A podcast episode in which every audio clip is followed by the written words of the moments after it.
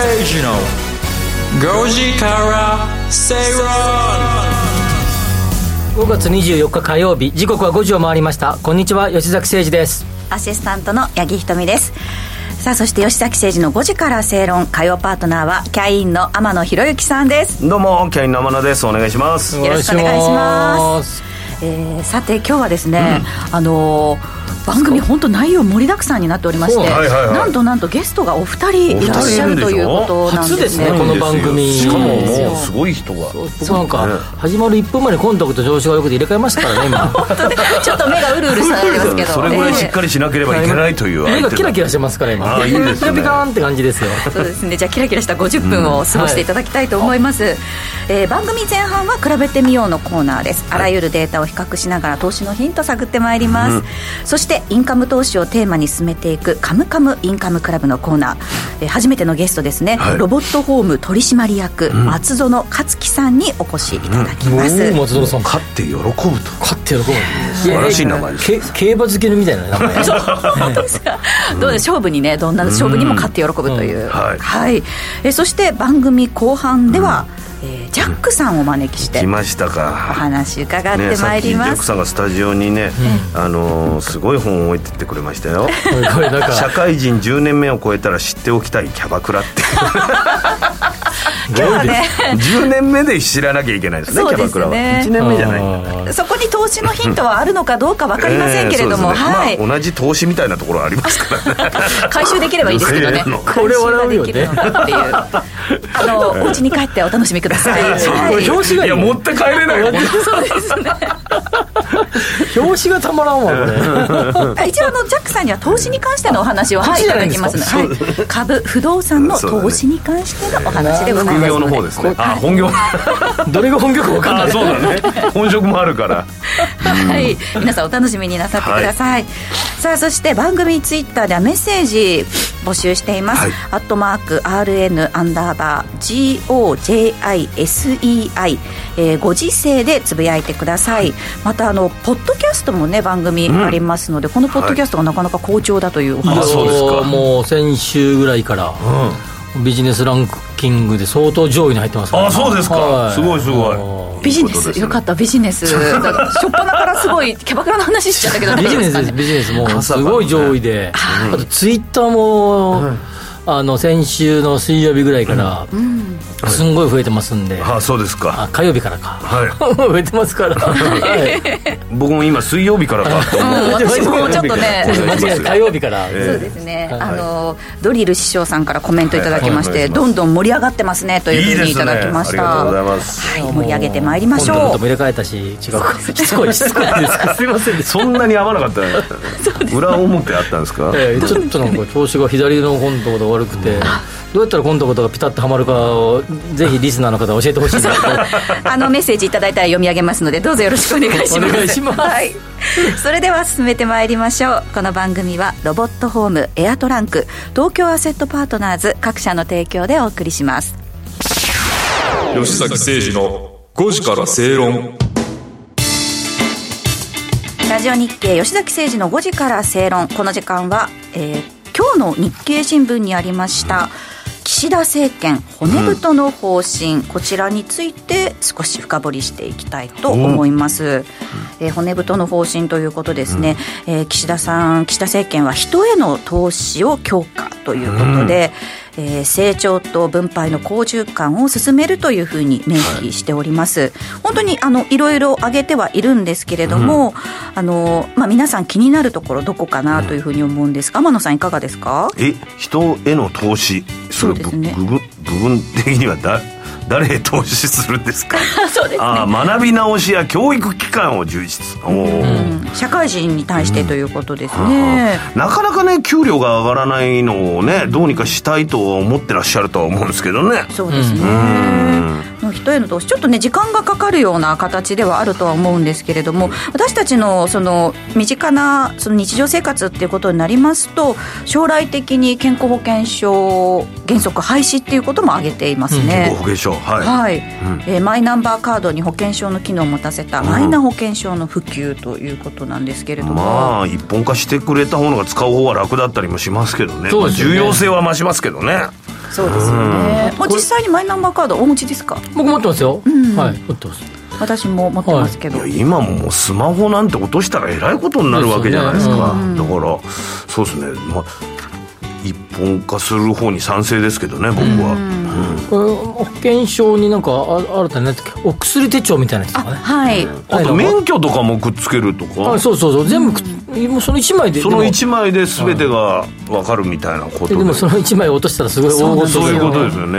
私ここ3年で2回財布落としてるんで結構厳しいなと。いう 一緒になっちゃうと。ちょっと怖いね。そうなんですよ。スマホはでも落としてない。スマホはね落としてないんですよ。財布落としたとすると、その中に入ってたものをいろんなとこ止めたりとか変更とか大変ですよ、ね、それで落とした瞬間はさもうあのー戻ってきてくれさえすればいいなんて思って、うん、実際戻ってきて現金がなくなってると切ない思い。切ないやっぱり戻ってきた方がよかったね。僕一回カードパスケース落としたことがあって、カードだけ入れてるやつを。うわカード止めるのも大変でしょあれ。大変ですでそれでだけどなんか出てきましたね。で出てきたら出てきたでもう再発行しちゃってるから。そうですよ面倒くささは一緒なんですけどね。まあでも個人情報が漏れないっていうことでは、まあ、戻ってきてよかったなっていうところではあると思うんですけど、じゃあ実際にそのねマイナンバーカードを持って今ちょっと何かプラスな部分が皆さん感じてらっしゃるかどうかっていうところだと思うんですが。日本が一番下手なのはこういう普及させたいっていうのは言うけど、これを持っててものすごいラッキーみたいなことが少なすぎんですよね、で結局普及がうまくいってないじゃないかって3年か4年か5年ぐらい経ってから本腰入れるっていうの。だったら最初から行きなさいよっていうね,、ね。毎回同じイメージありますけどね。この、まずこの骨太の方針については、はいはい、あの過去の例えば、まあ、すごい有名になったのはあの小泉総理の時のですね、はい、郵政民営化とかですね、うん、社会保障制度を改革するあたりはすごい話題になりましたし、うん、当時小泉竹中改革と呼ばれていたあの時代のやつですよね、うん、そう考えるとやっぱり歴史に残るぐらいでかいですねこの郵政民営化とか、ね、でその後の、道路特定財源を一般財源、これ福田総理の時ですよね、この辺りまでは結構なんか具体的な感じがするんですけど、アベノミクスって言われてたあの金融緩和政策、これも分かりやすかったですよね、それで菅総理では結構これもあの携帯電話を下げるとかですね。はい結構あのいろんなことやりましたからね。そういったちょっと大きめの政策というかそういうのがあれですか？骨太っていうこと？そうです。はっきり分かるものが多かったですね、うん、今回ちょっとそうなんですよ。ちょっと批判的な目で言うの失礼だけど若干ぼやっとしてる感じはするよね。見えづらい部分がありますよね、まあ、その分皆さんがどう自分たちの暮らしが変わるんだろうって、想像力を働かせることもできると思うんですけど。政治はそれ必要ないでしょ 政治はやっぱりズバッとこれするぞって言わなきゃいけないわけで。なんかこのちょっとねね、浅川真さんがおっしゃって人何するの具体的にって言ってたけど、やっぱちょっと見えにくいよね、うん、だったらもうなんかもうマイナンバーカードに全て権限持たせるぞみたいな、うん、もうもうそれ一本でいきますみたいなぐらいのが分かりやすい気がするんだよね、そうですね。あとこれ、できたかどうかの判断って難しくない難しい。郵政民営化って民営化したら民営化したかもう白黒的なことだもんね。これなんか一人の投資を強化するって こううまくやったのか、全然いまいちだったらってあ誰が判断すんねん5年後10年後とかにね分かるようなことになってユニコーン企業が10個できたらああよかったとか。そうそうそうそう確かに。そうですね。そのあたりのちょっとまあ具体性っていうのをねこれからまあ選挙もありますし、出てくるかどうかっていうのをちょっとね注目したいところですね、えー、お知らせの後はカムカムインカムクラブのコーナーです。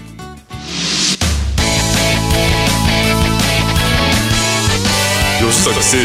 のゴジパが正論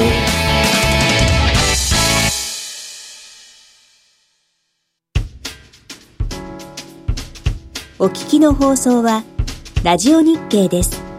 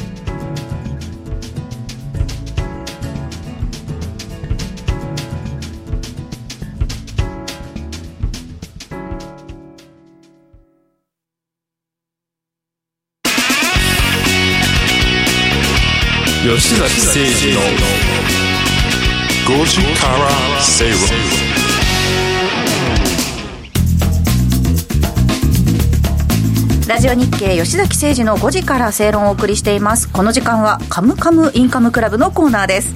今日はですねゲストにロボットホーム取締役 CDXO 松園克樹さんをお招きしましてロボットホームが考える不動産 DX の今後についてお話しいただきます。松野さんよろしくお願いいたします。松野です。よろしくお願いします。この番組記念すべき初のゲストでございますので、張り切って。はい。いやいやジャックさん来てたじゃないですか。あこのコーナーですよ。コ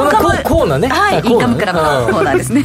もうやりそうな雰囲気がすごいですビンビンですね、ひげひげを蓄え。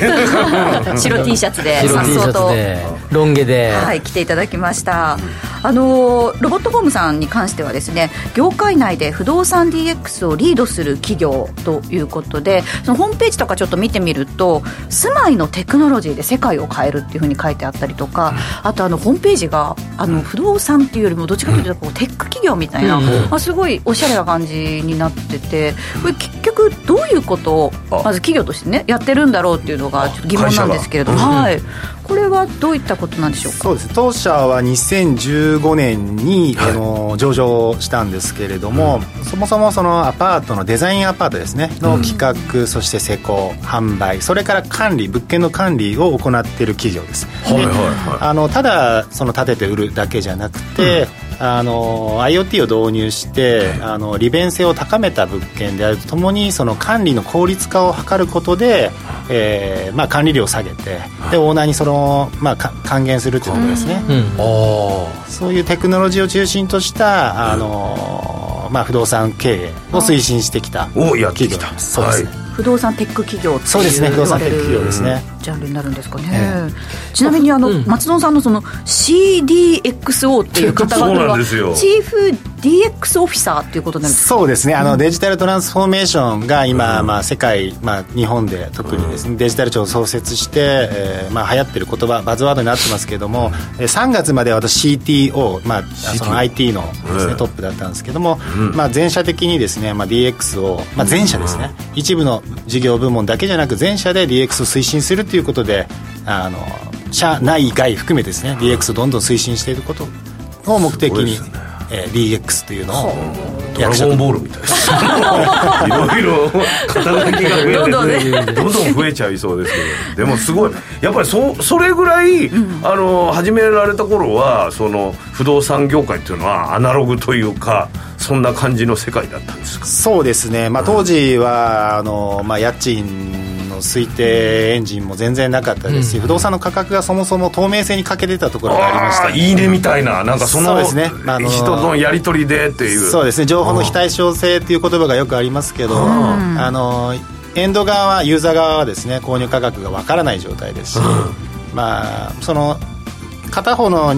プレイヤーが情報は知ってるけどももう片方は知らないと非常にオープンじゃないと、はい。まあ、それもそういう時代でしたね2015年ぐらいは、それが良しとされているというか。そうですね。まあ良しとすることで、まあ、金を稼げるプレイヤーの人たちもいたわけですけども。それがもうじゃあ DX 化でどんどんオープンになりそうですね、はい。あとは取引のスピードもですね情報が公開されてますし、まあ、今年の5月から施行されたあの新しい不動産のですねあの電子取引に関する法律も、藤崎さん教えてもらい前回ねお話5月18日から施行されてるんですか、ですね、でまあ、もっと、まあ、今まで店頭に何回も行かなきゃいけなかった紙ベースの取引になるのであれがもう全部完結しちゃうと、オンライン上で完結しちゃうと、非常にユーザーにとってもメリットがある状況を、まあ、政府もえ国も頑張って整えている状況だということです、そういうのも働きかけるみたいなこともやってるんですか？そうですね。あの当社をも含めて、えっと DX 不動産推進協会というのを設立しまして、えーまあ、不動産 ID もう電子化ですね。不動産 ID、まあ、一つ一つに不動産の ID を持ってあの取引の際にあの便利な状況を法律をもですね法律のあの力も使って一緒に進めていこうということを DX 不動産推進協会では取り組んでますね、まあ、いろんな各省庁でいろんなねあの権益とかもあるんだけどそれの横断的にやっぱりここをしなきゃいけないということで、まあ、松野さんを中心とかになっている DX 不動産協会があのどんどんどんどんその後押しするような形で推進をしているということですよね。で やっぱり不動産のことを先ほどもともとデザインアパートって話をされていたけど、はい。不動産あるいは住宅建物そういったことが詳しい人が、えー DX、IT 系のことを取り組んでいくっていうことはもともと全然その分野のことを知らない人、IT コンサルとか。えー IT 系の企業っていっぱいあると思いますけど、そういうところに頼むよりもですね、両方知ってる人がやる方がですね、はるかに効率的であって、はるかにその市場にですね、えー求められているものを提供できるんじゃないかなと思いますよ、ね。確かに。ちょっとなんかね知らない人が入ってきたらいやそこじゃないよみたいなそうそうそう。ところが DX 化っていうか IT 化され一つちゃったりとか一つ、例えば用語を伝えなきゃいけないとかですね、はいこれこうでああで、これこういう、こういうふうになってるからって。で、まあ、プログラムを組む。プログラムを組む方が不動産のこと全然知らなかったらいちいちこう教えなきゃいけないわけじゃないですか、まあ、そういうのもかったるいじゃないですか、まあ、そういう意味でもやはり多くの支持を得てるんじゃないかなと思いますね。でもその、まあ、DX によってですね先ほどもお話ちょっとありましたけれどもあの情報の非対称性がちょっとだいぶあの鳴らされるっていう話したありましたけれども具体的にその消費者にとってはさらにどんなメリットがあるんでしょうか？まあ、その DX、まあ、IT を入れたり DX 化することによって、えーとね、まずですねあの、まあ、DX という言葉でこう皆さん踊され踊らされているところもあるんですけど あの一番はですね業務フローであったりその、まあ、どんな業種でも通じるんですけども業務フロー A をやったら B に行って次 C に行って D に行ってっていう一連の業務フローがまず見える化することであの本当にその業務をやってる意味があるのかそしてその業務に対して、あのどれぐらいの時間コストをかかったのかっていうのが見える化することができるので、まあ、経営側としては、まあ、この効率をもっと高めるべきじゃないのかとか、まあ、この実はステップ B はいらなかったんじゃないのかっていう、まあ、分析ができるようになりますよね、はい。そうすると人的リソースっていうのがまた別の分野に投資できるようになりますよね、ここにそんな関わらなくていいところをまた分散していろいろ力入れることができると。そういった価値の創造って新規価値の創造をすることによって新しいサービスを提供してあげることもできますし、まあ、そもそもリソースが効率化されるので、えーまあ今までかかっている、まあ、不動産の管理料であったりいろんな不動産に関わるコストですね。そもそも販売する金額ですらコストが減るわけですからそういった還元ができるようになりますよね。じゃあ逆にそうやってなってうわーそういうふうにされたら困るんだけどなっていう人もいたりはするんじゃないですか。まあ、いたりはするんですけれども、これはもう日本政府としてですね、今、あのまあ、DX っていうのが今、政府がこれだけ言ってるっていうのはといですね、結果その大きな流れは止められないっていうところもある。そうですね、まあ、その2025年の、えー崖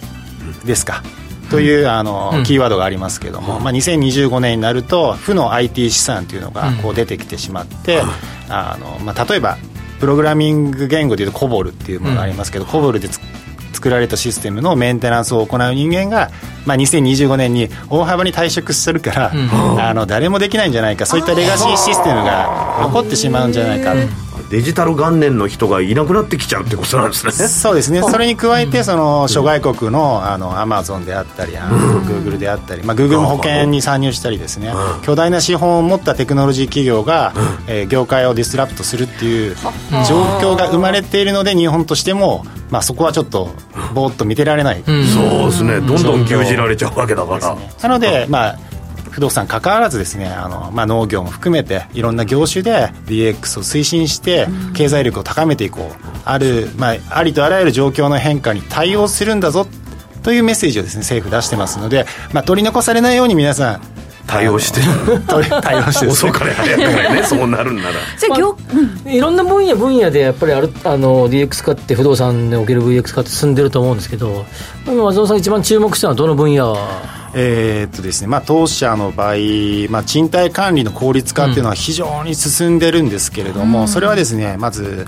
アパートの一室一室にあの IoT のシステムを導入してるんですね、えー例えばインターホンですとあの、まあ、今私外に出てますけど、インターホンで来客が来てもすぐモバイルデバイスで、う。ん世界中インターネットにつながっている場所であれば顔を確認して、開けることもできます、ああどう？ぞと入ってくださいっていう、でそれがまずできますよね。あとセキュリティですね、窓のセンサーであったり、そこでなんか揺れを検知しましたとか。その時にまたインターホン、まあ、カメラを起動して大丈夫か部屋の状態を確認とか、ええ。また管理会社に通報しあのみお願いしますって言ったりそういった入居中の利便性っていうのも非常に上がってきますし、あとまあその入居者がこれまで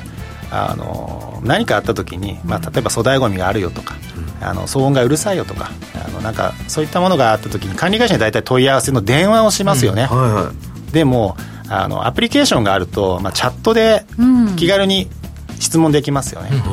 でそのチャットもあの入居者アプリっていうものでやりますけど、IoT があるからこそ入居者アプリが使われるんですよね、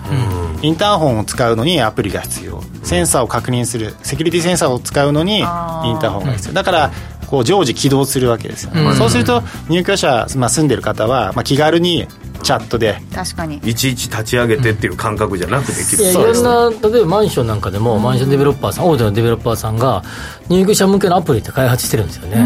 まあ、丸々マンション、まあ、いろんなマンションのブランドがあると思います、このブランドごとにアプリがあって例えばここでリフォームだったらこのボタンを押せばとか粗大ごみがどうのとかできるんですけどそれってなかなか利用されてないっていう現実があるわけですよね。普段からそのタッチポイントというかそうそうそうそう。立ち上げることに慣れとけばここにあの相談すればいいんだっていうのが分かるからってマことですよね。ンションのクラブみたいなのはあるけど、はい。それをやってはなくて、はい。自分のマンションでそういうのを通常でやってればそうですね。もう生活のライフスタイルの中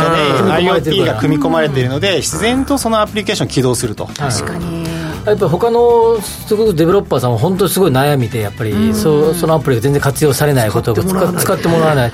私もそれがあるかどうかすら今自分が住んでるマンションでも知らないですし この前あの家の乾燥機お風呂場の乾燥機が壊れたんですけどあのえっとめっちゃこうなんですかね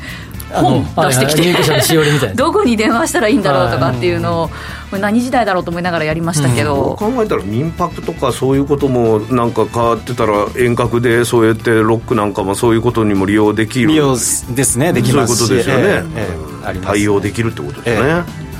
っぱこれ、そういうのあると、入居者の方々の支持を受ける、賃料も高く取りやすい、それとインカムですね、賃料収入がこう安定的により高めに入ってくる可能性が出てくるっていうことで、ああじゃあオーナー側にとってもオーナー側にとってもいいうんことで、便利な家から出たくないですからね。そうですね。管理会社にとってもさらにメリットがあって、電話の問い合わせが減るわけですから。すいません本当、え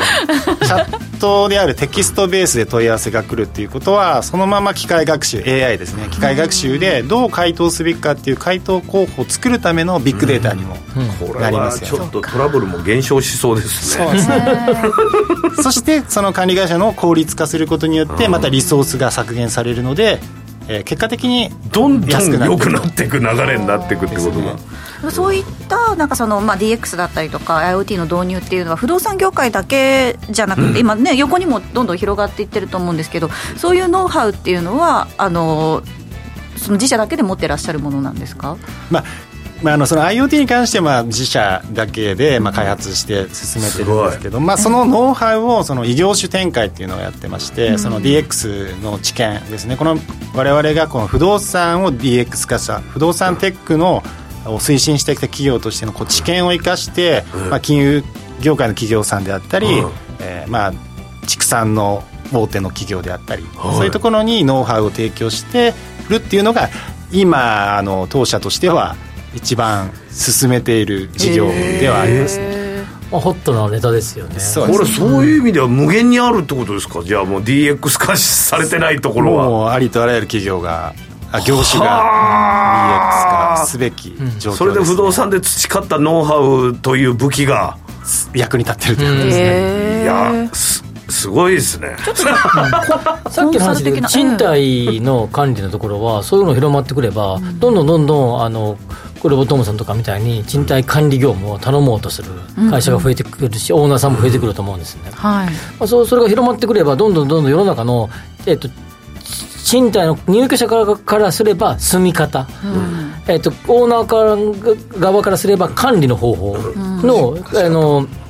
えーなんかな、スタンダードが変わっていくってことですから、まあ、そういう意味じゃ、さっきの畜産とか、いろんな農業とか、いろんな分野におけるスタンダードを変えていこう、だから DX の推進っていうよりも、もう業界のスタンダードを変えていくっていうスタンスが、多分一番、しっくり,、はい、しっくりくるんじゃないかなと僕は気が、松尾さんとお話しすると、そんな気がしますよ。ね。ありがとうございます。すごい。やっぱりかなり古いというかごめんなさい言い方があんまり良くないかもしれないですけど不動産とかってそのスタンダードを変えるとか畜産もそうですけどそこすごい難しい業界のイメージがあるんですよね。なんか古いというか、あの IT とかのその導入っていうのがいまいちこうそのなんだろう、その進まない進そうそうですね。そこをゴリゴリされてらっしゃるということそこの、そこがですねあのいろんな業種の DX 化を失敗する要因の一つでもあるんですよね、手やっぱりその広く行き過ぎると。手広く行き過ぎるっていうかその、いきなり IT 化だって言ったところでこう、まあ、導入できないわからない、やりたくないやりたくない、うん。これまでのやり方がいいっていう人は、それは社内にも一一定数いますし、まあ、多くはそうですよね、なのでいきなり導入せずですね、まあ IT 側の人間もそこに寄り添って、あの行くっていうのが大事ですね、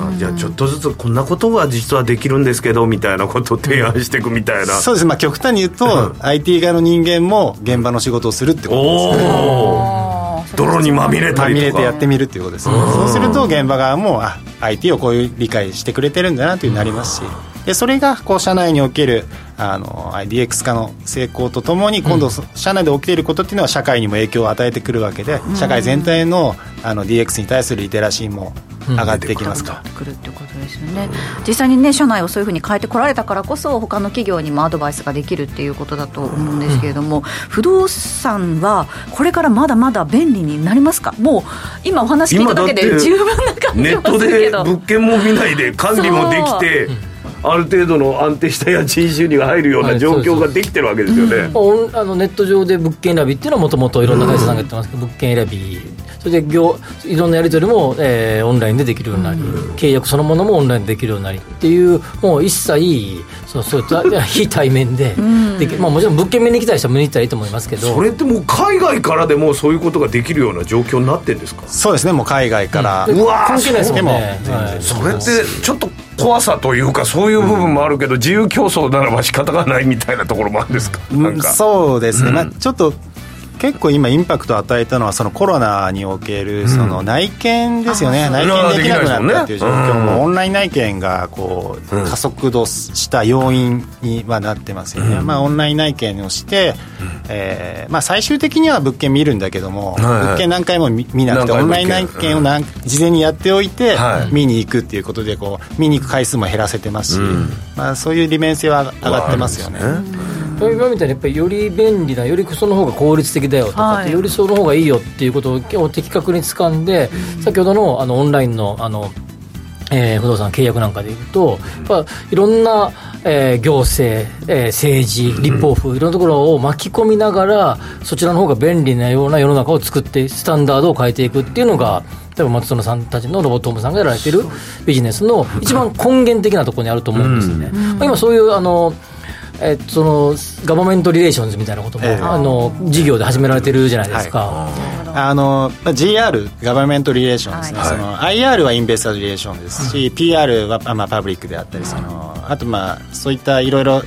なんとか R ってあります。けど、GR はそのガバメントリレーションっていってこう政府とあのリレーションを取って、あのまあすまあ、法律的な問題であったり、こういうふうに変えていきたいねっていう情報の、まあ、意見交換ですね、そういったものができるのが GR ですよね、まあ、諸外国諸外国ってヨーロッパであってアメリカですと GR があのロビーストとしてロビー活動。ロビー活動って言いますね、がロビー活動がロビーストとしてですね有資格制度になってたりするんですよ、へえまあ、日本の場合はそういったまだちょっとダークなイメージが。そうですそうね。なんですよ。あの裏商談みたいなね、口利き屋っぽいところがある。けど、どんどんそれが今変わってきてて、やっぱり、うん。はい。そうですねまあ、政府とまあ民間とまあ情報交換しながらより良い、えーまあ、法律であったりより良い世界を作っていくっていうのが、あの大事ですよね、まあ、不動産なんか特にその法律の問題ありますけど、まさにじゃあねあの冒頭にも言いましたけど住まいのテクノロジーで世界を変えるって、まあ、そういうことだったんだなっていうふうにね、やっぱり業界のスタンダードを変えていくってことですよね。そうですね、はいはい今後のロボットホームさんの活躍にも本当に期待したいところです。えーここまでのお話ですが、えーロボットホーム取締役 CDXO 松園克樹さんにお話を伺 いました。ありがとうございました。ありがとうございました。したありがとうございました。えー今日取り上げた内容に関してはインカムクラブのホームページでもぜひ確認してみてください。お知らせの後はゲストをお招きします。吉崎誠二の5時から正論 Accurate Communication Line 500不動産 DX を推進するロボットホームは DX 統合支援サービスとして IT を掛け合わせた不動産開発や運用経験を活用したさまざまなサービスを展開しています。その中でもレジデンスキットは不動産オーナー入居者管理会社など不動産に関わる全ての人のための IoT を活用した新しい形の賃貸経営プラットフォームです。入居者には IoT を活用したスマートな暮らしとサービス。オーナーや管理会社には連絡や煩雑な業務を簡単に一元管理できるシステムを提供。業務効率化を実現し不動産経営の自動化に取り組んでいます。住まいのテクノロジーで世界を変えるロボットホーム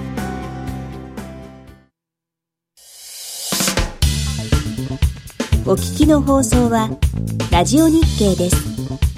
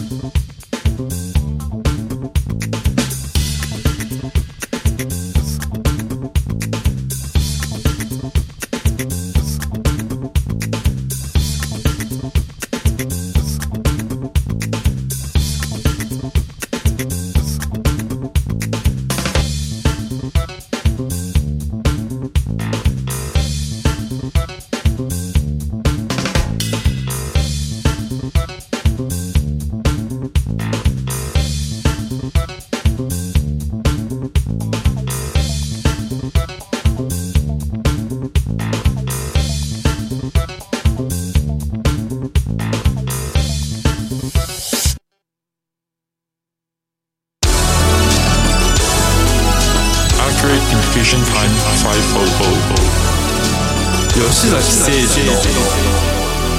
5時から正ラジオ日経吉崎誠二の5時から正論をお送りしています。火曜日のこの時間はゲストをお招きしてお話を伺っていきます。今日2人目のゲストですね。個人投資家ジャックさんです。よろしくお願いいたします。よろしくお願いします。えージャックさん今日本を持ってきていただきまして。そうなんです2冊もありますよ。お話としてはねすあの最近出したのが、株式投資の相撲コツ80ということで。80、はい。コツがあるんだ。そうなんですよ。市場に落ちている小銭を稼ぎ続けて2億円超という なんとも素晴らしい。ちりもちりつもですねまさに、はい。そうす。ごいコツを80個ねあのー記載した。80やれば相当たまりますか？はい、いけますね。おおそれは間違いないですね。銘柄とかじゃなくて、はい。80やるだけだから、はい。この稼いだ2億円は何に使えばいい？えまあ、若干いろいろなところに消えてってるっていう話もあ街りますけど。へ還元されてるそうですねあの冒頭でご紹介しましたもう一冊の本の方に還元されてるということなんですけれども。産業の活性化ということで。夜の産業 そっちのがね饒舌になるんだよ。化そうですね。か夜の街 DX とかね。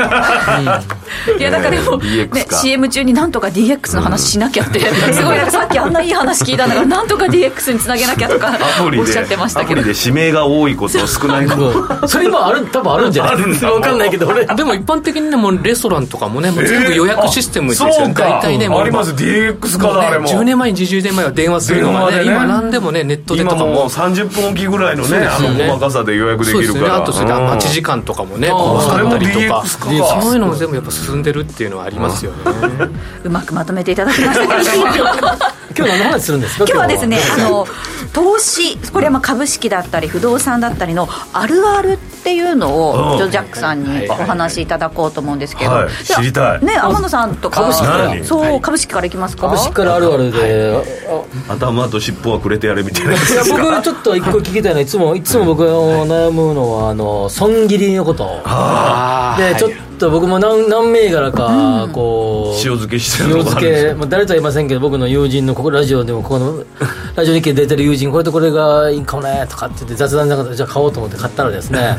それしょうがない。30%ぐらい下がるか40%ぐらい下がってて なんかあれーみたいな感じでああんた一応プロなんじゃないのとか思いながらもうガラーって下がったやつがあって。まさしくあるあるですね。いつか戻るだろうっていいつかそうそういつかもうその精神だけなんですよ。そのこと自体があるああるのそういう話で要はあのこうこういうなんか聞いてこの銘柄いいんじゃないかみたいになった時に、意外とそれが一瞬いいんだけど、タイミングを失って売るタイミングを失ってガタガタっと落ちていくみたいな、ずっとそれがねもう染みついちゃってこの時の高値で売ったらいいのにってあそう言ってここに沈んじゃってるから、もう絶対売れない。売れないしもう負けを認めたくなない。ひょっとしたらいつかまたここに戻るんじゃないかまさにそっていうの。のそれの僕の二銘柄それがあって それはそのあるあるを解決してほしい僕もありますそんな銘柄が、もう数字的にも例えば100円が10%下がって90円になるのに、10%上がっても99円でもそこで負けてるのに、もう絶対持ち続けるっていうね、私の家族もそんなような方がいらっしゃいます。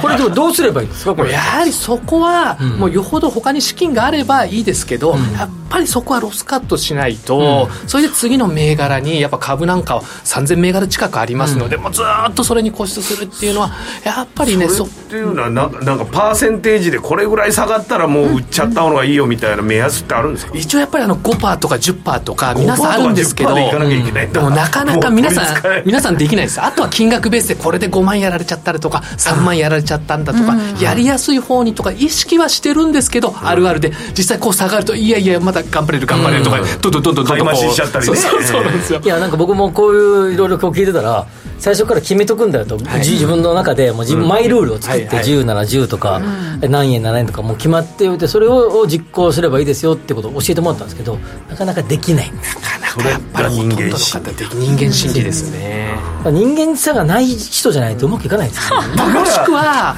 他の銘柄で儲かった時にそれと相殺しちゃおうっていうと非常に楽なんですそれはけどね確定申告の時ですそうそうそう。そうおっしゃる通り、はい。そうなんか相殺できるといいんですけどね、はい。何かの利益とね。損切りのコツなんかもこの「つごこつ80」に書いてある可能性もありますよね。そうですね、はい。ちょっとそうやって匂わせで引っ張っていただいて。僕はまず一番それを思いますね。あと僕次に聞きたいあるあるもう一個あるんですけど、はいあのどこまで株式評論家のことは聞いていいのかって聞きたいんですよ。なるほどね、すごく僕聞きたいんですよこそうれ当たり屋と外れ屋いますけど、まあ、よく違う例では、よく私なんか証券会社からの、あこんなこと言うと全証券会社敵に回しちゃうんですけど、あの営業で来る銘柄は、逆にそのまま買うんじゃなくて、実は空売りした方が、なかなか勝率的には高いっていう。それショートショートしろって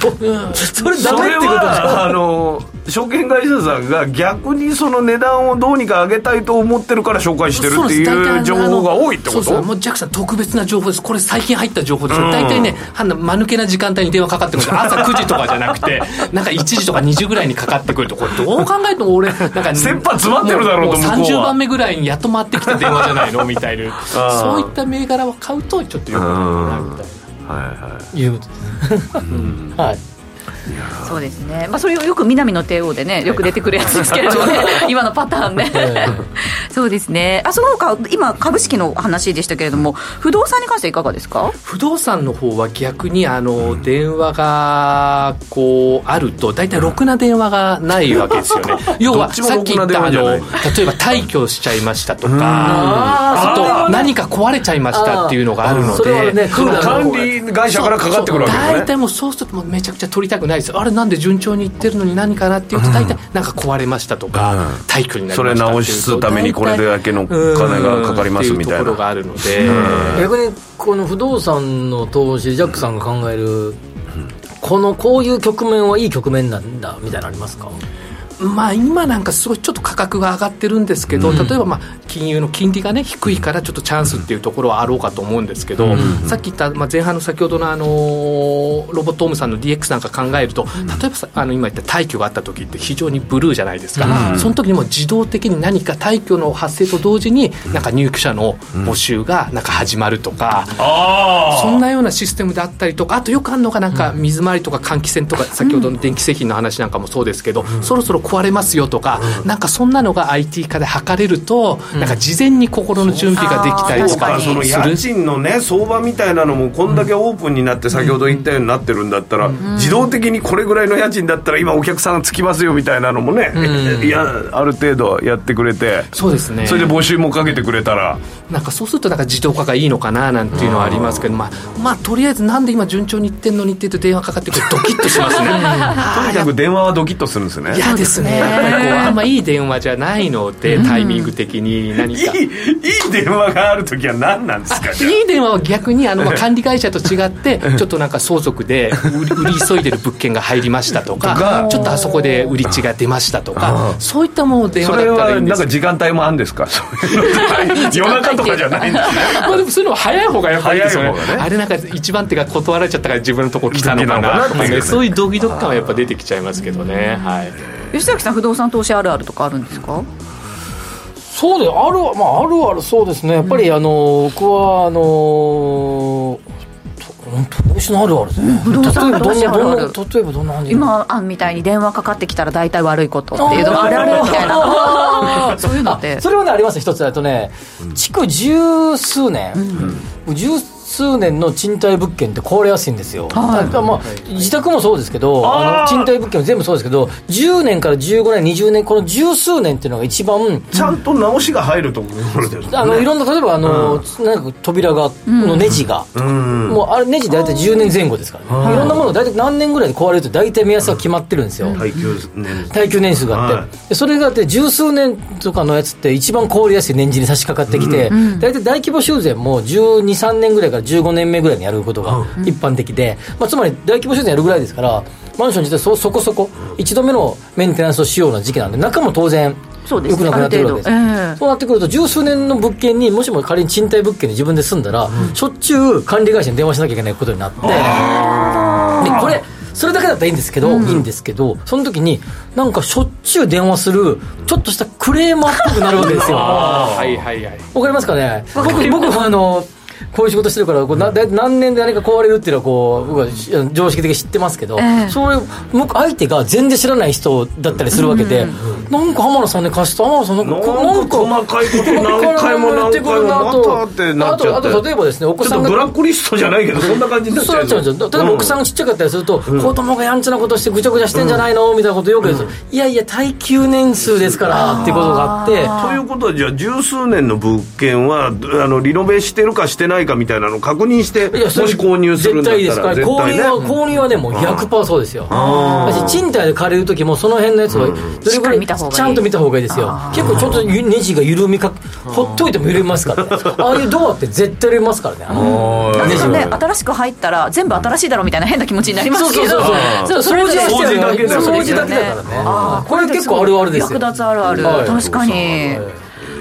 でもそろそろねちょっとお時間迫ってきたので ジャックさんあの最後に、ぶっ倒れそうになったあるあるっていうのがあるかどうかっていう。何ですかそれこれはね、やっぱあの、ご発注ですね、株の世界だと。あの、やっぱりもう今、スマホとかガラケーだともう100とか1000とか単位間違えちゃって。なって、それちょっと待ってジャックさん待って僕らも一回、あのこの感覚で売ろうと思ったら買ってたって言われました。そうそれです。ごい株価上がってて喜んでたら自分の間違ったご発注で上がってるんじゃないかっていうところがありますし。ありますね。その桁買うわけないのに買っちゃって自分でピクってあげたっていう。スマホのボタンよくないよね。売るところで売るとしたらボタン押すだけですもんね。ダメですね、私みたいな昭和世代だと、こう、やっぱりこう、やっぱりこう、一応そういうのを防ぐために確認みたいなのをやってくれるんだけど、それもなんかある程度慣れてくると省力化されてババババなんつってそうそうそうそうだからこれやっちゃうね落ち着いて発注しなくちゃいけないってことですよねそうですねそこはもうそういう問題じゃないのかな落ち着いてとかっていう問題じゃないそれがね全引けだなんだとかの時間の時なんかはちょっと慌てちゃうんですよね、もうそういうところがあったりとか。あそれそうですよね何なんかパンとニューパンとニュースが出た時とかあすぐ買おうとか思ってそれが一株何万とかだったらもう一桁買えたらえらいことになるじゃないですか。いや僕ゴルフの最中に一回あこいつそろそろ売ろうかと思って株価がって売ろうと思ってた。ら買ってたっていうのがありました。ああ怖い。そういうなんか非日常の時にそういう売買するとやっぱ危ないですよね。危ないです、危ないです。ねあとは特にやっぱりあのー兼業投資家なんで、ついついザラ場がこう見れるときは旅行中とかもそうなんですけど、なんか無理に力が入っちゃって、せっかく今日ずっと見てんだから、この分は時給稼がなきゃいけないとか言って、なんか無理くりトレードしちゃうんですよね。そうすると普段と慣れないことやると、大体悲惨な結果になって、あ、もう最初からやらなければよかったっていうね。それもねそれもあるもうね嬉しいんですよ、やっぱ見れることが。一日の休みの時は危ないですそう危ないです、危ないです。あと逆に飛行機なんか乗っちゃって見れない時とかも危ないですよ、非常にね。はい。皆さんそれはな韓国のカジノと近いものがある。んですかあと1日もあんのかみたいな。行かなきゃよかったみたいな。どうぞどうぞお気をつけください。そういった数々の失敗を乗り越えて書かれた株式投資のすごこつ80ぜひね皆さんお手に取ってみてください。ということで本日のゲスト個人投資家ジャックさんでした。ありがとうございました。ありがとうございました。ありがとうございました。お聞きの放送はラジオ日経です。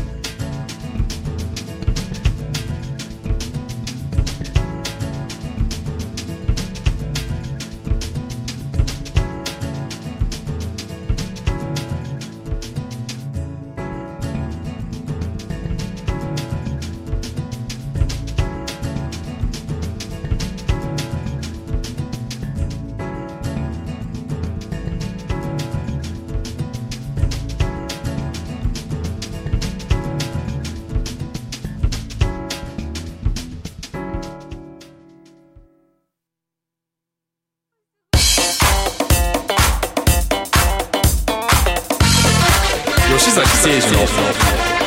5時から正論。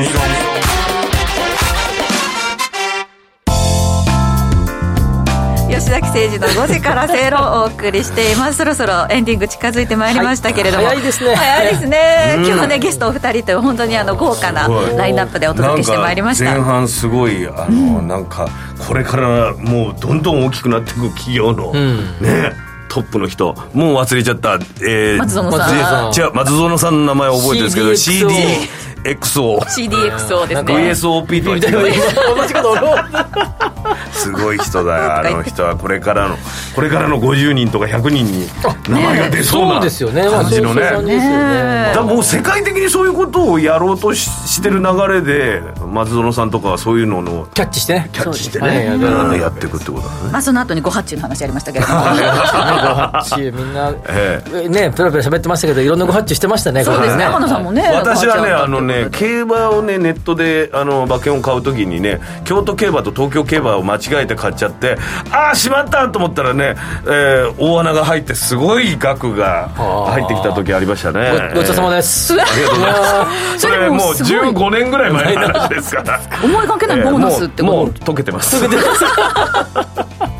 いやいやいや皆さん聞いてみると本当いろんな経験されてるなと思うんですけれども。天野さんのはねラッキーな方ですからね。よかったですよねそうね。DX 化で便利にはなってるとはいえちょっと怖い部分もあるのかな。そうですね。そういう意味で簡単になりすぎてっていう注意してやらない。と落ち着いて落ち着いて。だって大きな物件のね、はい。買うっていう話そうそうそう。さすがにご発注ないん。じゃないかな家買う時ご発注そうそう A という物件と買おうと思ったら B を買ってたみたいな。え一等買いしちゃってた俺みたいな一室だと思ったら皆さんそんなことはないでしょ。うもしあれば皆さんあの番組ツイッターにお寄せください、もう私が私の僕のご発注っていうシリーズで。